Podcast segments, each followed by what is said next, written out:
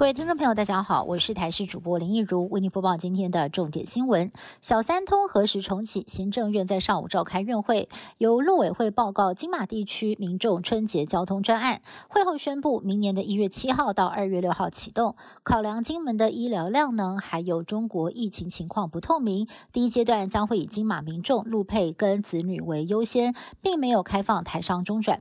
陆委会主委邱泰三表示，专案可以作为小三通复航的。试点，双方都会检讨评估。韩流又报道，很多人都扛出了各种保暖神器来应战。不过，却有网友表示，使用电暖器才三天，电表却比平常多跳三十几度，整个吓到。这个用电量是自己平常的五倍。实际的询问家电行。电暖气功率大约是一千两百瓦，一天开八小时，的确会耗掉将近十度电。省电达人就建议了，可以改用电热毯或者是变频冷暖机，比较省电。乌克兰总统泽伦斯基旋风式访问美国，会晤美国总统拜登之后，来到了美国的国会山庄发表演说，受到了国会议员们英雄式的欢迎。泽伦斯基感谢美国支持，让乌克兰奋战到今天，还预言战争将在明年出现转捩点。不过，他也坦言。飞弹等军备不足，还需要美国更多的军援。不过，他也说了，美国支援武器不是在做慈善公益，而是对民主安全进行投资。乌俄战争关系到全世界，甚至决定未来子孙将生活在民主还是集权社会当中，影响深远。俄国二十一号举行年终军事会议，会议上，俄国国防部长除了宣誓战到底的决心，还宣布要将俄国的兵力扩充至一百五十万人。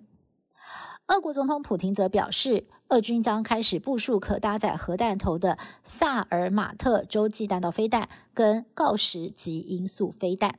另外，普廷承认乌俄战争是一场人伦悲剧，但是呢，他却宣称错不在俄国。全球第二大加密货币交易所 FTX 破产。害得投资人血本无归。美国检方称之为美国史上最大金融诈骗之一。拖延多时，创办人弗里特二十一号晚间终于被引渡回美国纽约。他将面对美国检方电信诈欺还有洗钱等八项罪名指控，预计最快二十二号就会出庭。稍早，弗里特的前女友还有 FTX 共同创办人都已经认罪，两人表示将会配合后续的调查。尼泊尔当局二十一号下令释放一名已经坐牢十九年、恶名昭彰的连续杀人魔，他是人称“比基尼杀手”的法国人索布拉杰。当年他被控在亚洲各国以下药手法先后谋杀了二十多名背包客，一度震惊国际。而他的犯行去年还曾经被翻拍成电视剧《蛇祸》，成为了网络热搜的影集。以上新闻是由台视新闻部制作，感谢您的收听。更多新闻内容，请您持续锁定台视各节新闻以及台视新闻 YouTube 频道。